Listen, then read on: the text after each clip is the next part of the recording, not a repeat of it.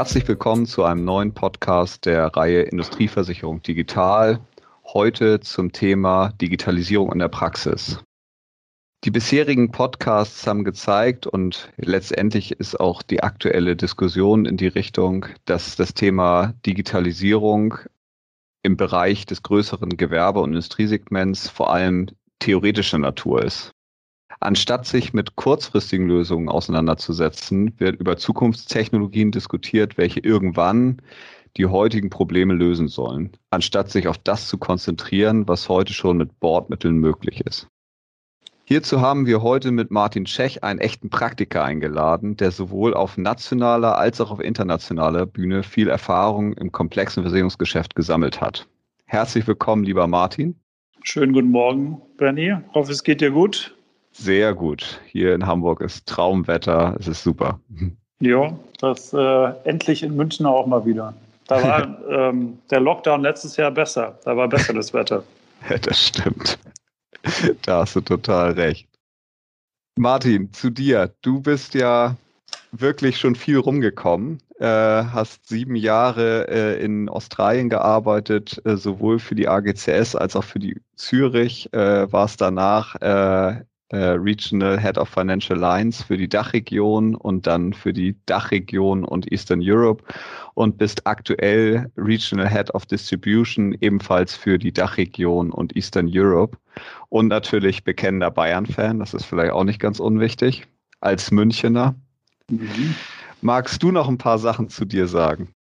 Ja, du hast es ja schon ganz, ganz schön zusammengefasst. Ich ähm, bin, bin ursprünglich eingestiegen im, im Finance-Bereich, und bin dann aber sehr schnell ins, ins Underwriting gewechselt, äh, Financial Lines Underwriting und habe da auch, äh, wie du es gesagt hast, die meiste Zeit meines beruflichen Lebens verbracht und bin jetzt seit gut zwei Jahren im, im Market Management oder Vertriebsbereich, was ähm, ja was nochmal eine schöne äh, neue Perspektive ist, weil man einfach äh, einfach ein bisschen den breiteren Blick bekommt und auch nochmal näher an die Kunden äh, ranrückt. Und letztendlich ist das natürlich auch total spannend für uns und unsere Zuhörer, denn in diesen unterschiedlichen Bereichen, die du bis jetzt erlebt hast oder durchlaufen äh, bist, äh, hast du sicherlich auch viele Erfahrungen sammeln dürfen und kannst du vielleicht uns einfach mal so die drei größten Herausforderungen nennen, die du in deiner bisherigen Berufslaufbahn erfahren oder erleben durftest? Ja, gut, ich, wenn man da so ein bisschen versucht, chronologisch zurückzublicken, bleibt man, glaube ich, gleich mal in 2020 stehen.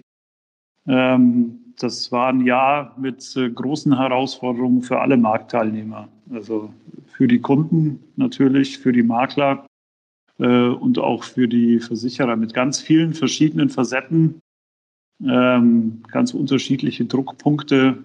Und ähm, ja, ich, ich sagen wir mal so aus der Vertriebssicht ähm, war so die größte Herausforderung, denke ich, dann auch so dem eigenen Anspruch gerecht zu werden, ähm, ja, wie man einfach partnerschaftlich in die Kommunikation mit den Kunden geht. Das war einfach eine große Herausforderung in 2020, das muss man schon sagen. Vor allen Dingen die Nähe, ne? Also die nicht gelebte Nähe, wollen wir es mal so sagen. Äh, wegen wegen äh, Pandemie meinst du? Nee, ja. das, also das, äh, das ist jetzt gar nicht so unsere Erfahrung, muss ich sagen. Also weil ähm, ich meine, wir sind ja hauptsächlich da in dem, im ganz im Großkundengeschäft unterwegs und da kennt man sich ja schon sehr gut über viele Jahre, hat eine enge Beziehung und unsere Erfahrung ist, dass eigentlich äh, hier der virtuelle Austausch sehr gut funktioniert mit Personen, die man vorher schon gut kannte oder gut kennt. Die größte Herausforderung haben wir da eigentlich im Schadenbereich gesehen, gerade wenn es darum ging, ähm, ja, größere Runden, wo dann auch Dritte dabei sind, die man vorher noch nicht getroffen hatte, da äh, Verhandlungen zu einem guten Abschluss zu führen. Das waren eigentlich, das sind eigentlich die schwierigsten Szenarien gewesen. Und natürlich äh, Risikobesichtigungen vor Ort, das ist auch eine Schwierigkeit gewesen. Aber jetzt sage ich mal so, der, die Kommunikation mit den Kunden hat so schon ganz gut funktioniert, einfach weil man sich gut kennt. Ja, wir sind ja doch da in einem Marktsegment unterwegs, so in einem saturierten Markt, wo wir jetzt nicht so ganz viel Kaltakquise machen. Also eigentlich gar nicht. Jetzt hast du ja eine Herausforderung genannt, äh, vor allen Dingen aus dem Jahr 2020. Welche anderen beiden Herausforderungen äh, äh, gibt es denn da bisher in deiner Berufslaufbahn? Ja, es gibt natürlich viele, aber wenn ich dann nochmal so ein bisschen chronologisch weiter zurückgehe, ja, als ich wieder von Australien zurückgekommen bin und da Verantwortung für Financial Lines übernommen habe, für Dach, in 2014, was war die große Herausforderung, dass es gab einfach Bedarf, das Portfolio zu wachsen, zu vergrößern. Und es war natürlich gerade so äh, die letzten Jahre eines total ausgenudelten, weichen Marktes. Und äh, da ist halt einfach die Herausforderung im Underwriting, immer die Underwriting-Disziplin beizubehalten und trotzdem äh, ein gewisses Wachstum hinzukriegen. Und das ist, glaube ich, auch ganz wichtig. Ähm, wenn man im weichen Markt nicht zu so sehr überdreht, dann muss man auch im harten Markt nicht zu so sehr überdrehen. Und das ist halt die große Kunst. Und ähm, ja, das ist schon immer eine, eine, Herausforderung.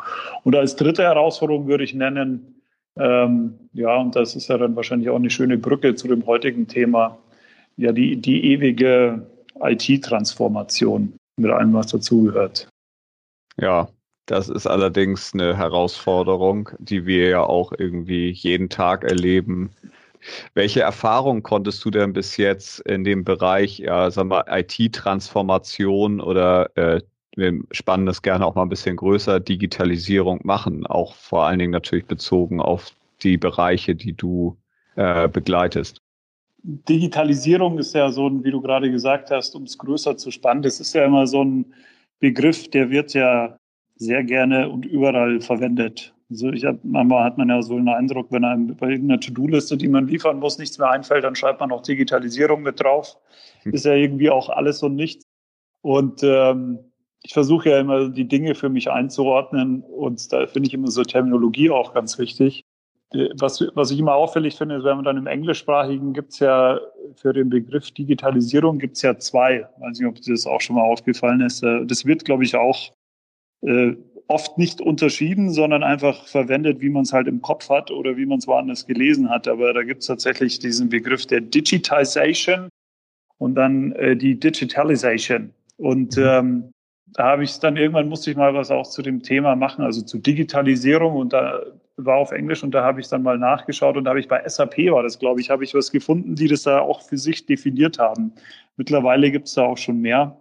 Und das hat mir aber geholfen, das mal so ein bisschen zu sortieren und einzuordnen. Und so ganz grob habe ich das für mich abgespeichert. Digitization will da eigentlich so ein bisschen einfach nur von, vom Analogen ins Digitale zu gehen, obwohl es das auch nicht ganz trifft. Ähm, aber so ganz grob habe ich das für mich so abgespeichert. Und die Digitalization ist dann wirklich so die, die Business Model Transformation, dass ich wirklich, dass ich wirklich einfach das Geschäftsmodell ändere. Und ich weiß nicht, wie du, also mir, mir hilft es einfach, wenn ich solche so großen Begriffe da so ein bisschen einsortieren kann. Da, weiß ich, machst du das auch so für dich oder? Ja, also ich sag mal, ähm, auf jeden Fall. Also das Thema Digitalisierung ist ja, wie du richtigerweise sagst, äh, ein sehr großes und komplexes äh, Umfeld, was ja erstmal ja alles und nix ist. Und wir haben für uns auch erstmal definieren müssen, was für uns eigentlich überhaupt die Anforderung an Digitalisierung ist. Und letztendlich geht das aber in eine ähnliche Richtung wir haben eigentlich für uns erstmal gesagt, uns geht es nicht um Dunkelverarbeitung, uns geht es nicht primär darum, sofort riesige neue Geschäftsmodelle zu entwickeln, sondern uns geht es erstmal darum, überhaupt strukturiert zu arbeiten, Daten verwenden zu können, etc. pp. Also somit haben wir für uns den Begriff auch erstmal eingeordnet. Mhm. Auch wenn wir die Begrifflichkeit jetzt nicht, als wie du jetzt aus dem Englischen, da gesagt haben, okay, gibt es jetzt zwei Begriffe, was finde ich, eine sehr, sehr schöne Beschreibung ist, weil das eine ist ja wirklich bestehende Prozesse in eine digitale Form bringen, das andere ist auf Basis von Technologie ganz neue Bis äh, Geschäftsmodelle im Zweifel auch zu entwickeln. Ja. So, und ich glaube persönlich, und das ist auch meine Erfahrung, die ich immer wieder mache, wenn man über das Thema spricht, dass das unglaublich oft durcheinander gebracht wird und die Komplexität so groß ist, weil jeder versucht, eigentlich eben nicht nur erstmal einen kleinen Teil zu sehen, nämlich zu sagen, okay, was kann ich eigentlich jetzt gerade bei mir besser machen? Äh, äh, und meine, wie kann ich meine Prozesse optimieren, sondern häufig wird versucht, gleich ganz große neue Modelle daraus zu entwickeln, was letztendlich zu einer Überforderung führt und häufig ja dann irgendwann abgebrochen wird, weil mhm. es zu mhm. komplex ist. Auf jeden Fall eine spannende, äh, spannende Definition und, und oder eine spannende ja, Erklärung für sich selber, finde ich. Und ähm, ja. Genau, und du hast ja nach, nach Erfahrungen gefragt und ähm, ja, ich denke, wenn ich dann auch so ein bisschen nach dieser, dieser Einteilung vorgehe, glaube ich, hat man sehr viel Digitization-Erfahrung. Ja? ja? Also was, was fällt mir da konkret ein? Ähm, ich habe ja vorher gesagt, wir Underwriting, das hat stark stattgefunden am Anfang meiner Berufslaufbahn mit Excel und Word-Dokumenten, in dem mhm. man dann als Underwriter das Risiko beschrieben hat. Und äh, irgendwann gab es halt dann mal äh, eine Einführung des Front Office Underwriting Tools. Und das wäre für mich so das klassische Beispiel Digitization. Mhm. Ja, also wie du gesagt hast, ich habe dann die, die Dateien oder die Daten äh, strukturiert in strukturierter Form und ist jetzt aber noch nicht so richtig Digitalisierung, was ich mir dann vorstelle, ist jetzt noch keine Transformation des Geschäftsmodells. Also da ja. wird es dann natürlich erst, wenn ich dann noch mal ein bisschen mehr versuche, wenn ich dann versuche, ja, smarte Ansätze reinzubringen, wie gestalte ich mein Pricing, ähm, von Drittanbietern Informationen zu nutzen. Ich glaube, da geht es dann in die Digitalization, aber das, das glaube ich, ist da so die Erfahrung. Ist ja, glaube ich, auch immer wichtig, dass man sortiert, über welches Segment spreche ich. Spreche ich über wirklich das Groß- Kundenindustriegeschäft oder spreche ich, wir haben für, was ich jetzt dann, ja, würde ich so ein bisschen als Mittelstandsgeschäft, also so das für uns kleinere Geschäft sehen, da haben wir dann schon mal für konkrete Lines of Business, für ein Produkt mit einem Makler zusammen, ähm, konkrete so Quotierungsplattformen auch gemacht. Also da mhm. würde ich sagen, da sprechen wir dann schon über eine Digitalization-Erfahrung, weil das war wirklich äh, auch eine Anbindung über eine Schnittstelle äh, mit automatischer Erstellung der Police, eine Rechnungserstellung. Also da ging es dann schon mal einen Schritt weiter, aber ist natürlich dann ein sehr begrenzter Bereich vom, vom ganzen Tätigkeitsbereich gewesen. Aber ja, du hast nach den Erfahrungen gefragt. Also einmal so die, die Nutzung von Drittanbietern, ähm, die zu versuchen einfließen zu lassen, Underwriting-Prozesse und Quotierungsplattformen für ja, aber einen sehr beschränkten Bereich mit einem äh, externen Partner, mit einem konkreten Maklerpartner. Für mich klingt das ja wirklich auch, äh, dass man sich da natürlich stark an, oder habt ihr euch stark an den bestehenden Prozessen da orientiert oder ist es so, dass äh, ihr schon dann auch geguckt habt, okay, wo kann ich meine Prozesse vielleicht auch mal neu definieren über technische Möglichkeiten? Ja, man hat, denke ich, schon stark die bestehenden Prozesse die, das war, man hat natürlich dann auch das Portfolio gewählt mit der geringsten Komplexität und mhm. der höchsten Standardisierung.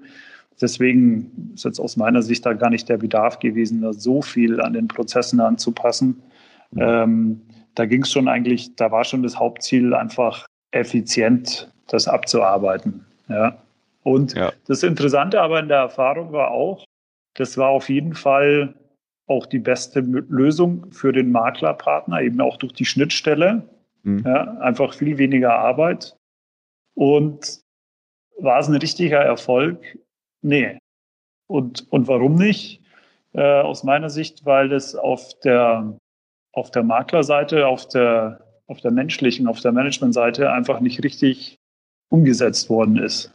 Also da bist du halt bei diesem alten Change-Management-Thema und äh, das wurde da nicht richtig getrieben. Also es war eine technisch hervorragende Lösung. Wenn man da als Dritter neutral draufgeschaut hat, hätte jeder gesagt, na, das macht nur Sinn. Du darfst eigentlich nichts anderes mehr nutzen oder musst es auf jeden Fall nutzen.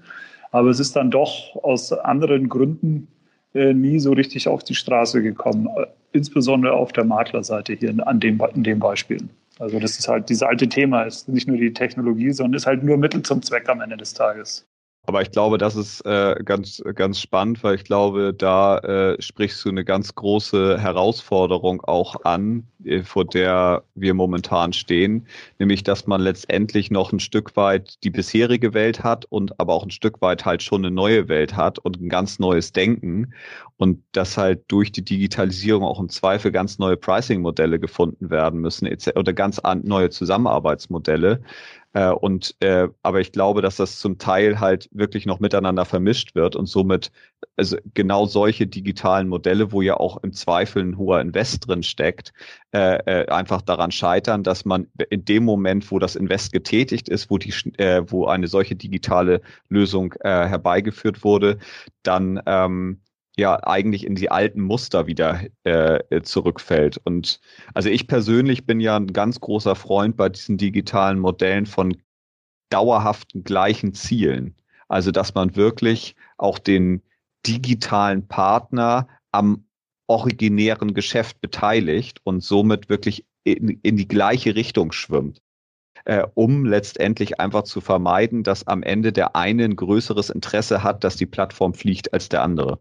Ja, ja mein Learning aus der Erfahrung ist äh, auch nochmal abzuprüfen, sind nicht nur die Ansprechpartner, mit denen man eben direkt ja. zu tun hat, die auch in der Geschäftsführung sitzen, sondern auch andere. Ist das ganze Unternehmen, steht es hinter dieser ähm, Initiative oder wenn man es Strategie nennen möchte?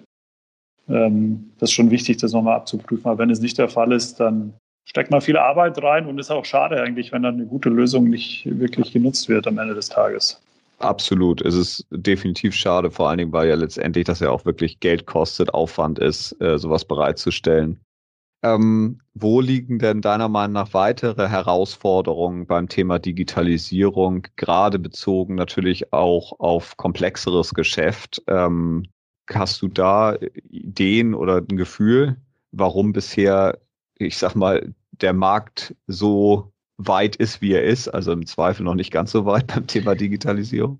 Ja, also meine, ähm, meine Meinung ist, dass ist eigentlich das, was du auch vorher gesagt hast. Dass, äh, du hast ja gesagt, für euch habt ihr das erstmal so sortiert, dass ihr sagt, ihr müsst erstmal eure Prozesse und Daten strukturieren, damit ihr dann eigentlich mal den nächsten Schritt gehen könnt. Und ich, ich habe das bei mir immer so erstmal Hausaufgaben machen. Ja? Mhm. Also ähm, IT-Legacy ist aus meiner Sicht so eine der ganz großen Herausforderungen, gerade bei den ähm, ja, etablierten Playern. Wahrscheinlich auch einer der größten Wettbewerbsvorteile überhaupt, wenn du ein neuer Player am Markt bist und du hast keine IT-Legacy.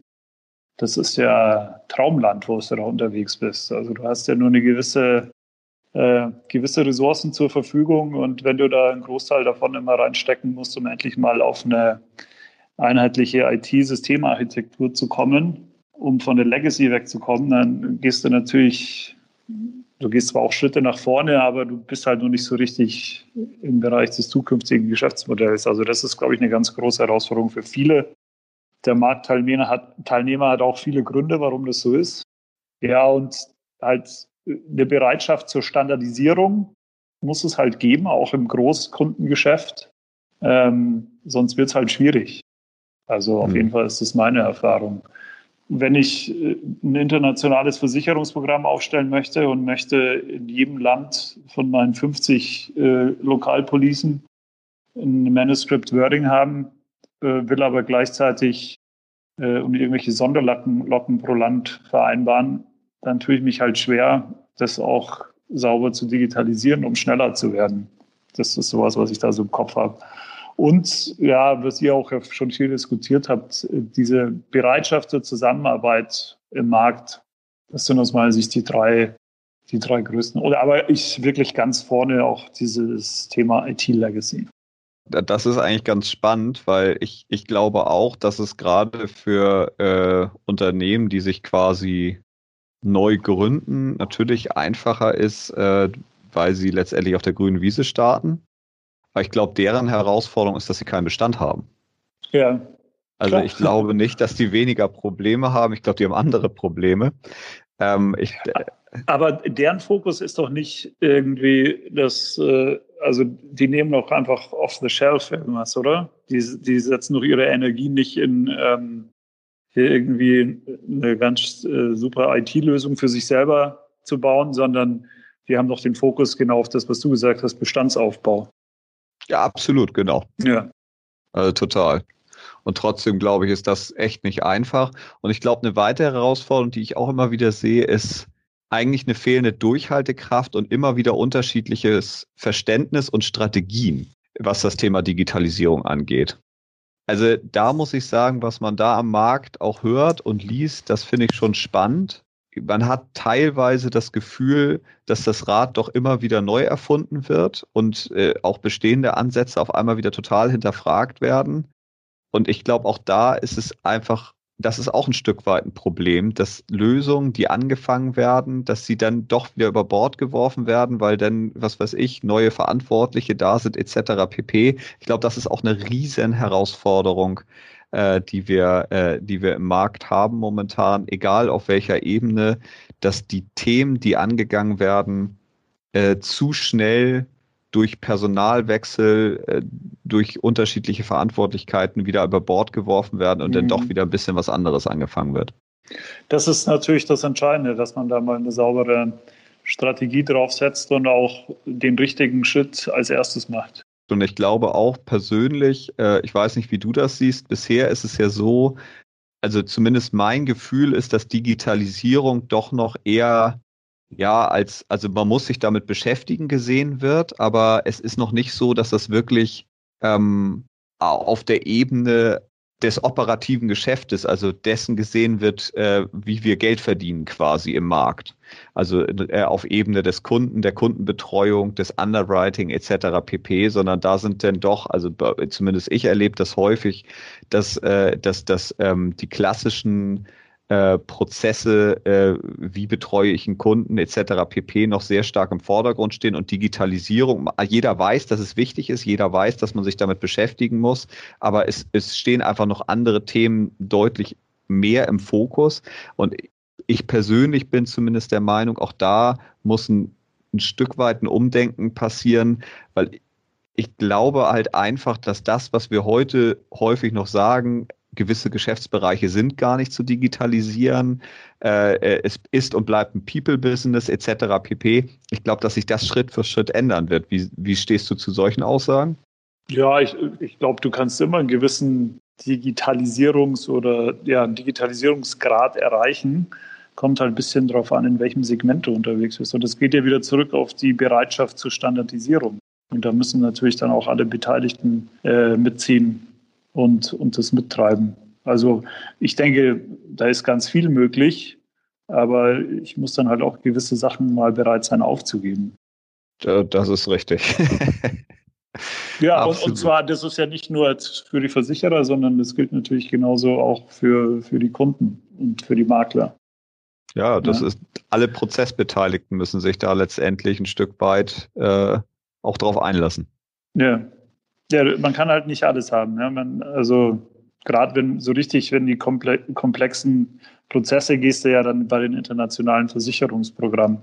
Und ähm, da, wir haben, ich habe ja gerade vorher erzählt von dieser Quotierungsplattform, die wir gemacht haben.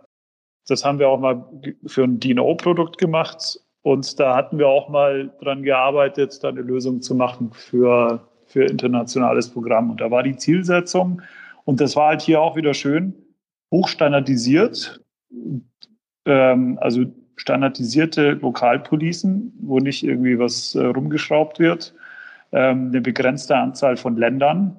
Ja, also da kannst du dann auch mal anfangen, erstmal mit sechs, sieben Ländern, die es halt immer brauchst, abzudecken. Und da war so das Zielbild, äh, zu dem Zeitpunkt, wo du dann auf der Plattform sagst, okay, ich nehme das Angebot an, dass du dann nicht nur sofort hier die, die Master-Police-Anrechnung bekommst, sondern auch sofort die Lokalpolicen. Ähm, und auch gleich die, die Rechnungen für die Lokalpolicen. Das war so, das, das war so der Wunsch. Ähm, wurde dann nicht so zu Ende geführt, aber ähm, ja, ich muss ja, ich bin ja immer von der Business-Seite dabei, aber so, so, mein Verständnis war schon, dass wir das schon, schon technisch hingekriegt hätten. Da ist natürlich wahnsinnig viel im Backend, was dann auch funktionieren muss.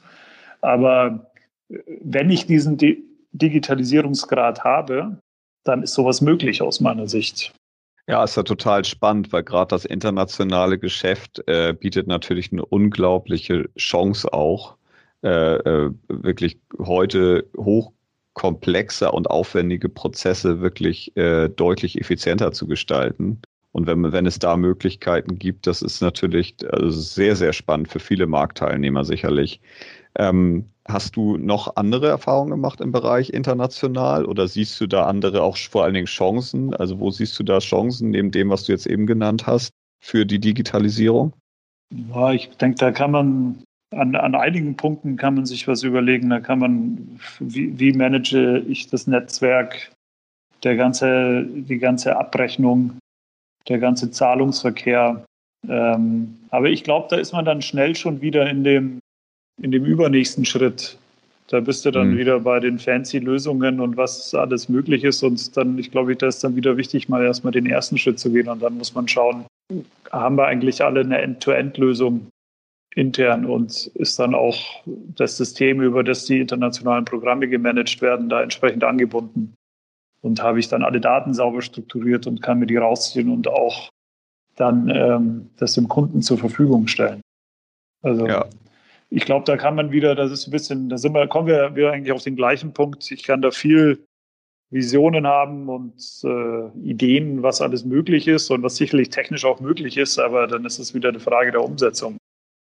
Ja, und im Zweifel auch etwas, was ja gerade im internationalen Bereich auch echt äh, komplex ist, letztendlich mit den einzelnen Partnern ja auch zu verhandeln. Also ähm, ich persönlich habe da keine Erfahrung mit, aber es ist sehr spannend, dass ihr zumindest das Thema mal auch für D&O so weit angedacht habt und zumindest zu der Erkenntnis ge äh, gekommen seid, dass da auch echt Möglichkeiten sind.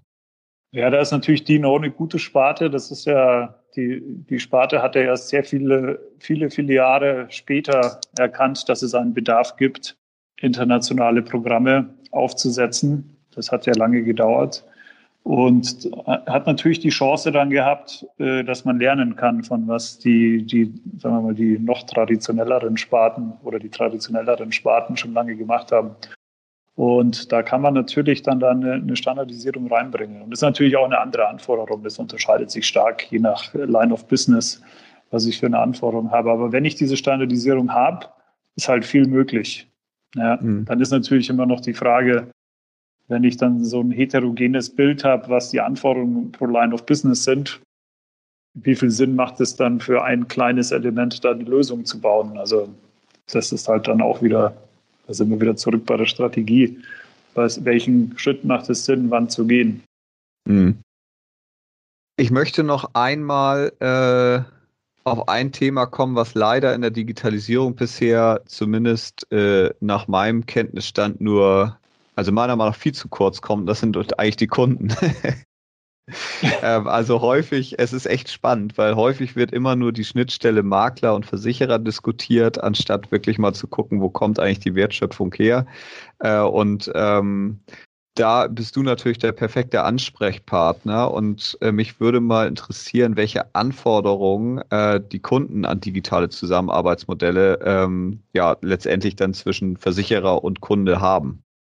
Ja, ich denke, diese, diese Unterscheidung zwischen Makler und habe ich direkt mit dem Endkunden zu tun, ist natürlich wichtig.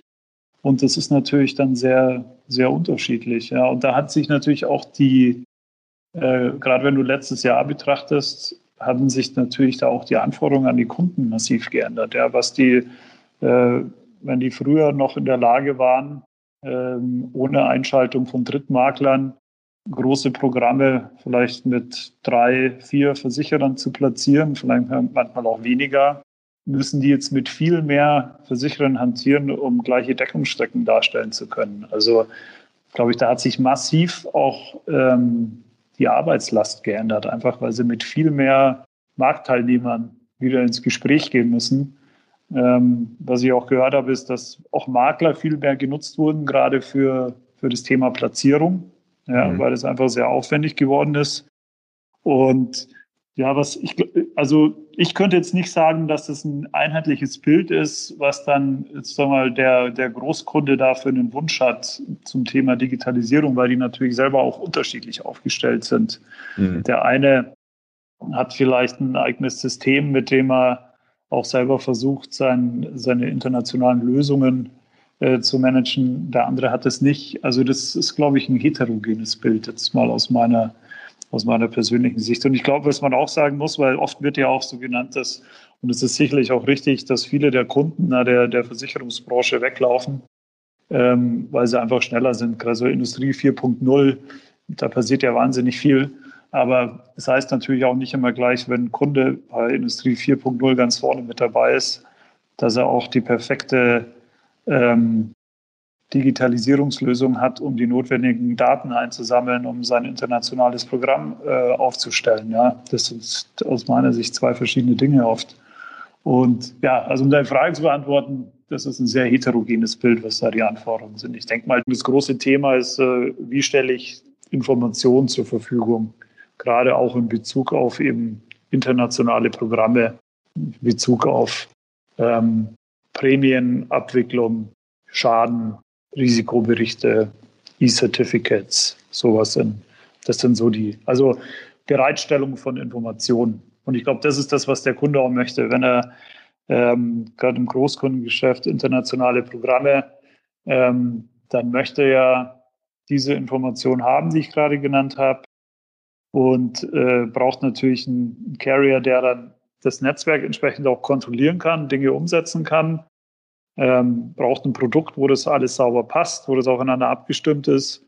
Und der Vorteil, wenn du das natürlich mal sauber digitalisiert hast, ist, äh, du hast halt dann so Single Source of Truth, wenn du da ein mhm. Portal hast. Ähm, du hast Live-Daten, dann idealerweise. Also du kannst eigentlich tagesaktuell reinschauen, das wäre so das Zielbild. Es wäre sehr schnell, und hast natürlich auch potenziell die Möglichkeit, wenn du ein eigenes System hast, der da auch eine Schnittstelle zu bauen. Da bin ich dann immer, ich höre immer, Schnittstellen sind so teuer, ob sich das dann lohnt, ist, glaube ich, wieder eine andere Frage. Aber das wäre natürlich auch wieder was so als zweiten, dritten Schritt, was man sich überlegen kann.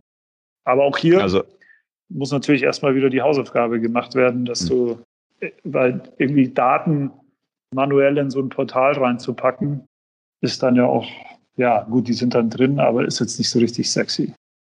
Nee, und also zumindest meine Erfahrung ist auch, also ich glaube schon, dass es für einen Kunden sehr attraktiv sein kann, äh, grundsätzlich schnell auf die Versicherungsdaten zugreifen zu können oder auf die Daten genau über beispielsweise über ein Portal.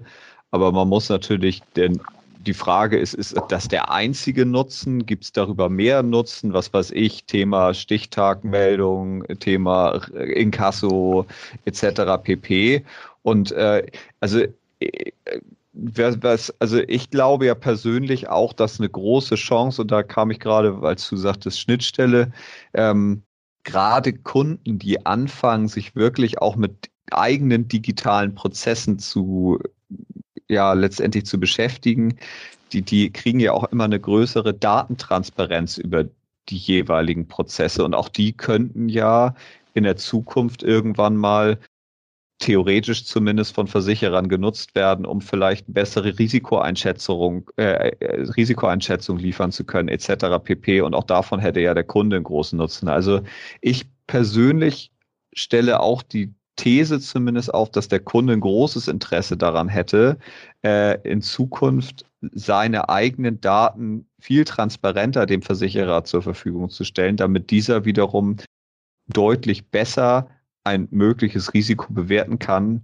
Äh, Punkt.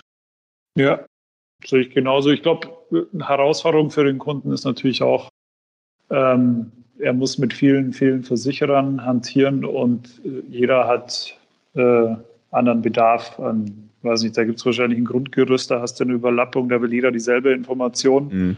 Und dann äh, hat vielleicht gerade so, sagen wir mal, nicht alle, es gibt ja auch Follow-Märkte, die dann vielleicht nicht noch grundsätzlich andere Fragen stellen, aber dann gibt es noch welche, die haben noch mehr Informationsbedarf und jeder hat nochmal 10 Prozent in einer anderen Richtung, was er nochmal braucht. Das ist, glaube ich, auch eine Riesenherausforderung für, für den Kunden. Ja, aber absolut. und deswegen, das geht natürlich genau in die Richtung, was du sagst. Ja, je, je besser ich da als Kunde ähm, aufgestellt bin, diese Informationen einfach auf die zugreifen zu können, bereitstellen zu können. Und das muss ich dann ja selber auch in meinem, ähm, in meinem Unternehmen organisieren. Also in meiner Asia Pack Zeit haben wir eine große Bank gemacht. Da haben wir für eine Captive gefrontet ein PI-Programm. Und da wird es dann schon spannend. Da war der Risikomanager von der Bank, der war, das war so sein ähm, Ein und Alles war sein internationales Programm für die PI-Deckung. Und es wird dann schon sehr spannend, wenn du dann in irgendwelche kleinen südostasiatischen Länder kommst, wo dann der Netzwerkpartner eigentlich ausschließlich irgendwelche kleinen Retail-Deckungen macht.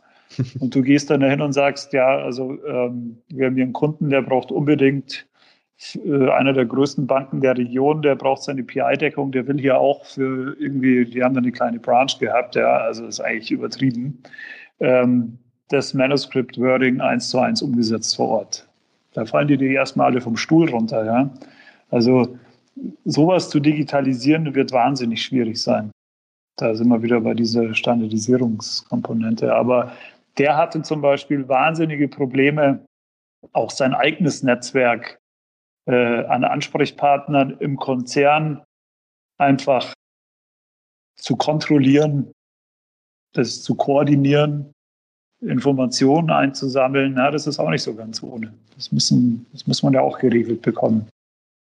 Absolut, total. Und ich finde das auch ein schönes Beispiel, was einfach zeigt, dass es doch dieses schrittweise Vorgehen einfach sinnvoll ist, dass man sich kleine Teilbereiche vornimmt, die man dann Schritt für Schritt abarbeitet, auf Basis einer im Zweifel Gesamtstrategie, äh, um dort äh, langfristig halt Erfolge zu erzielen. Aber sofort das große ganze Bild einfach zu sehen und zu sagen, okay, wir wollen, das ist jetzt unser Zielbild, so machen wir es jetzt und dann fangen wir an.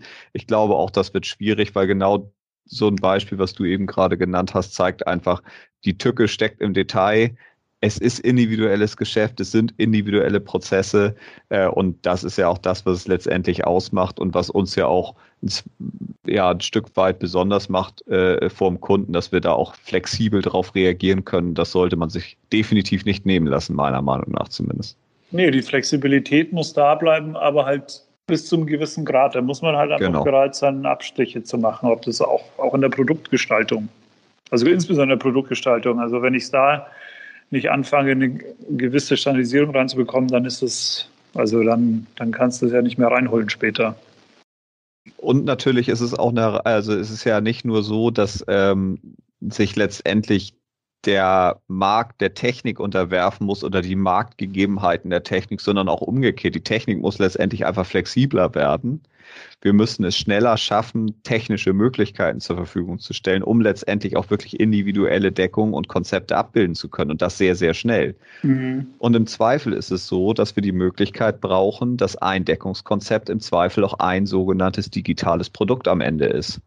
Also ich glaube, da sind halt unterschiedlich. Ich glaube, die Bereiche müssen sich einfach gegenseitig annähern. Auf der einen Seite muss der operative Teil einfach gucken, äh, wo gibt es vielleicht Teilbereiche, die äh, zu standardisieren sind. Und auf der anderen Seite muss die Technik aber auch schneller und flexibler werden, um letztendlich auch das komplexe und individuelle Geschäft besser abbilden zu können und nicht jedes Mal da ein Riesenprojekt draus zu machen, weil das rechnet sich nicht. Ja, ja wenn du sagst digitales Produkt, also ich weiß jetzt nicht genau, was du damit meinst, aber das klingt ja schon sehr nach ähm, Endziel.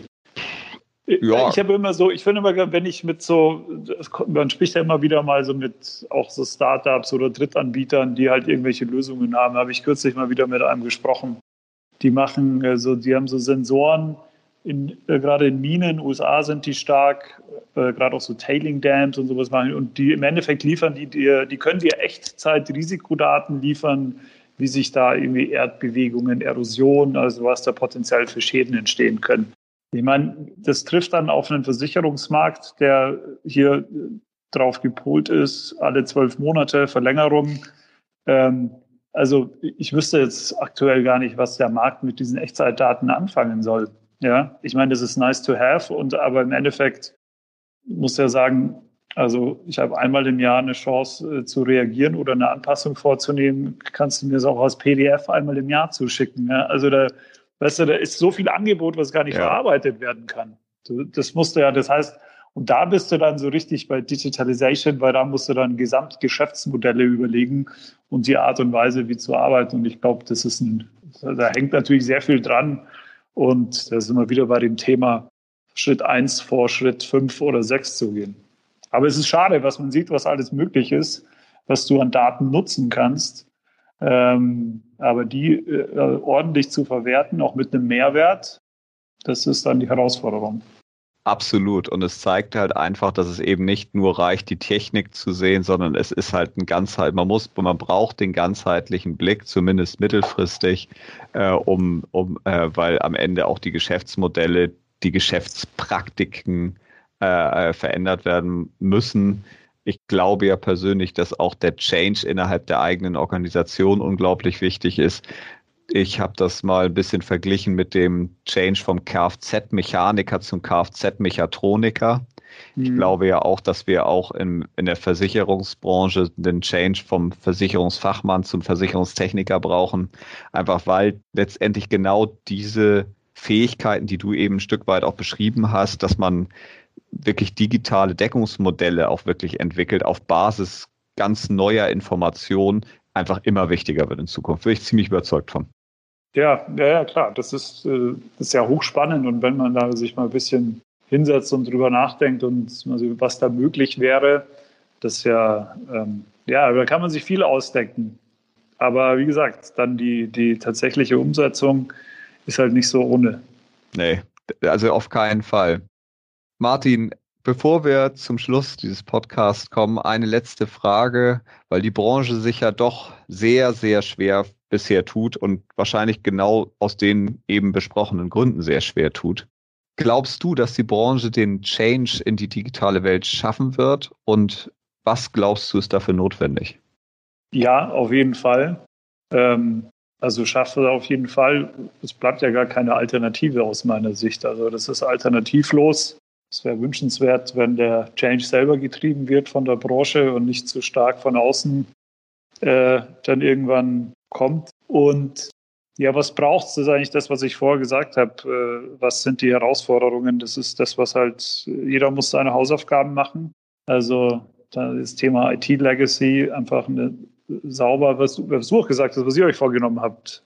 Daten strukturieren, Prozesse sauber aufsetzen und dann bereits eine Bereitschaft zeigen äh, für die Standardisierung und äh, für, für Kollaboration.